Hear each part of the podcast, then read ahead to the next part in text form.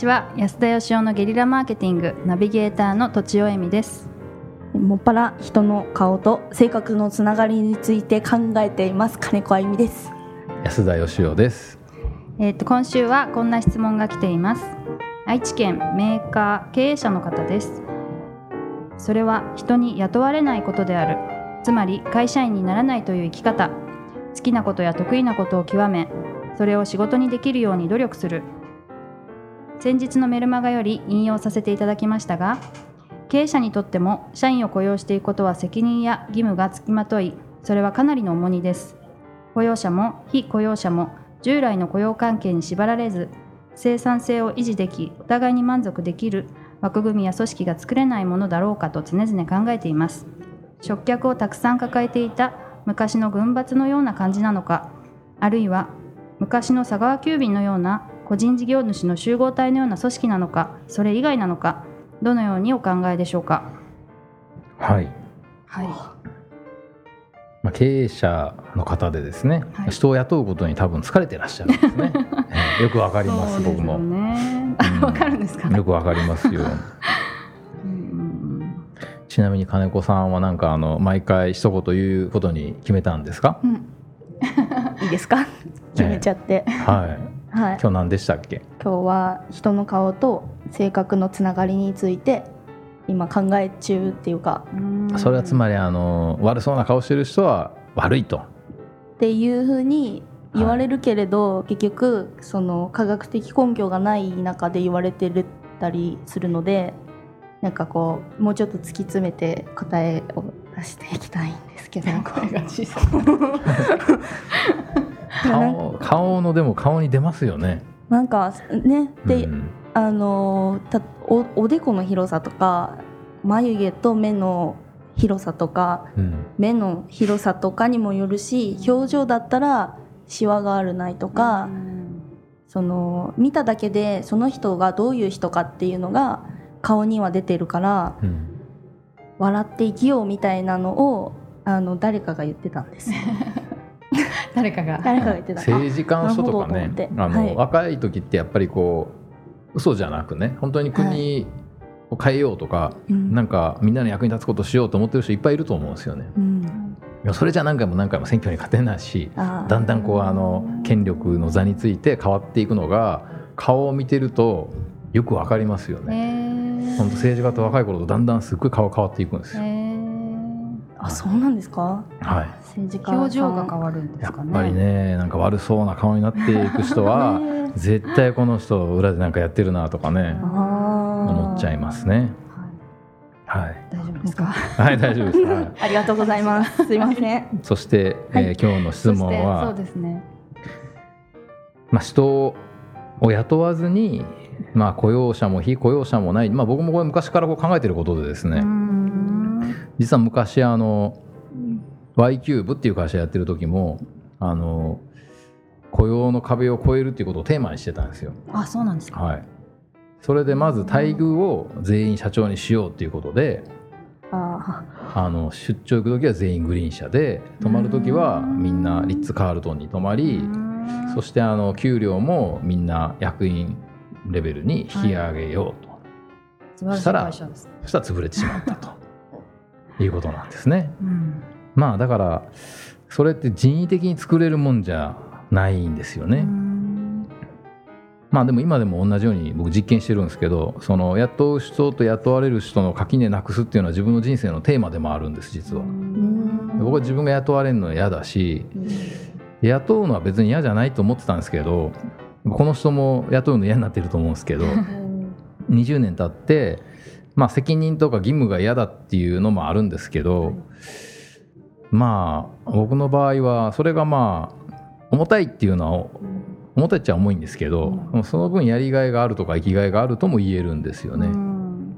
で僕は純粋にその雇っているっていう理由だけで自分がなんかあの人より偉くなったみたいな社長って呼ばれたりとか、まあ、僕ちなみに社長とは呼ばれてませんでしたけどはいそういうのがなんかやっぱ好きじゃなくって、うん。多分ですね今まではあの社長が社員雇うっていう図式だったじゃないですか、はい。でもやっぱ会社のこうビジョン考えたりとか、戦略を考えたりとかお金引っ張ってきたりっていう人は必要なんですよね、で責任もひっくるめて全部それを社長がやってたんで、はい。それを変えりゃいいと思うんですよ。会社の事業戦略を練るっていう一役割に過ぎない社長が、社長が、はい。で社長漢字で書くからいかんのですねあれ。あの漢字じゃひらがなで、まあ、カタカナでもいいですね、漢字で書いちゃいました、ええ、社長とかにすればいいんですよね「う」を取っちゃってね。そうするとちょっとこうあのポップな感じ。になるんで、え親しみめちゃしやすいですね。ですね。えええ社長とか部長とかにね。しちゃえばいいんですよ。あんまりだから威厳がなくていいんですよ。あでその代わりにだから社長はその責任感もなくていいと。そうなんですか、うんと思うんですよ。僕はやっぱだから何かあった時に全ての責任を社長が負うと。その代わりに、あのまあ、会社で、まあ、残った利益は社長のもんになるっていう。そのやっぱりこうビジネスモデルがもう古いと思うんですよね。難しいでも私あのまあ社長以外にもはい。間にマネージャーがたくさんいるわけじゃないですか、はい、そのマネージャーが、はい。まあ、仕事内容ももちろん難しいのかもしれないんですけどうん。どうして他の方よりも、うん。えーお給料をもらえるのかっていうとやっぱり責任のあるなしなんじゃないのかなとうん。思っていたんですけどはい。そういう意味でやっぱり責任が必要でうん。そこにやっぱお給料が発生するみたいのが普通普通普通じゃないですかね。責任って何ですか？何かあった時に責任取るっていうことですか？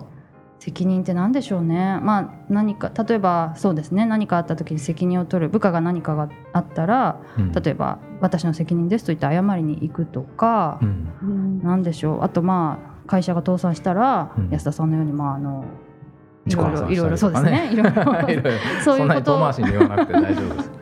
もう立ち直りましたから。そういうことなそういうことなんじゃないかなと。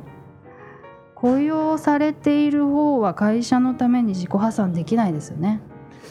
うーんまあ自己破産できませんけど、はい。でもやっぱり自分の人生で自分が生活できるお金がないとうん。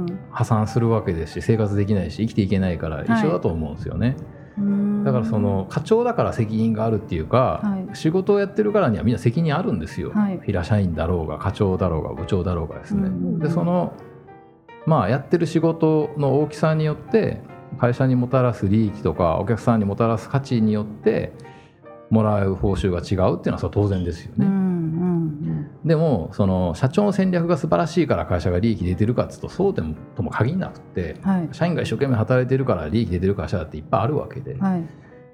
でもいざという時に責任取るから一番給料高いっていうのはいかがなもんだろうって僕は思うね。確かにそれだけじゃちょっといただけないですよね。だからまああのそれぞれが自分のやる仕事にちゃんと責任持てばつまり全員が黒字だったら会社って全員絶対赤字にならないんで、はい自分があの受けている仕事をきっちりやってやった分の報酬を受け取るっていう社長もうん。経営戦略考えるなり商品考えるなり、まあ、銀行からお金借りるなりっていう仕事をしてそれに見合う報酬をもらえばそれでいいんじゃないかと思うんですけどね。できるだけ、えー、とフラットな方がはい、いいんじゃないかという。フラットっていうかそうですね。今だから僕がやってる BFI っていう会社はまさにそうで、はい。今20人近いスタッフいますけど正社員は1人しかいなくて。ああそうなんですか。正。社員の人があの鍵開けに来てくれてね、はいはい最後鍵閉めて帰ってくれるんですけど、へー。他の人みんな僕も含めて業務委託でえー。僕代表取締役業務委託なんですよ、あそういうのあるんですね。ね基本給全員ゼロでその1人の正社員以外は、はいはい。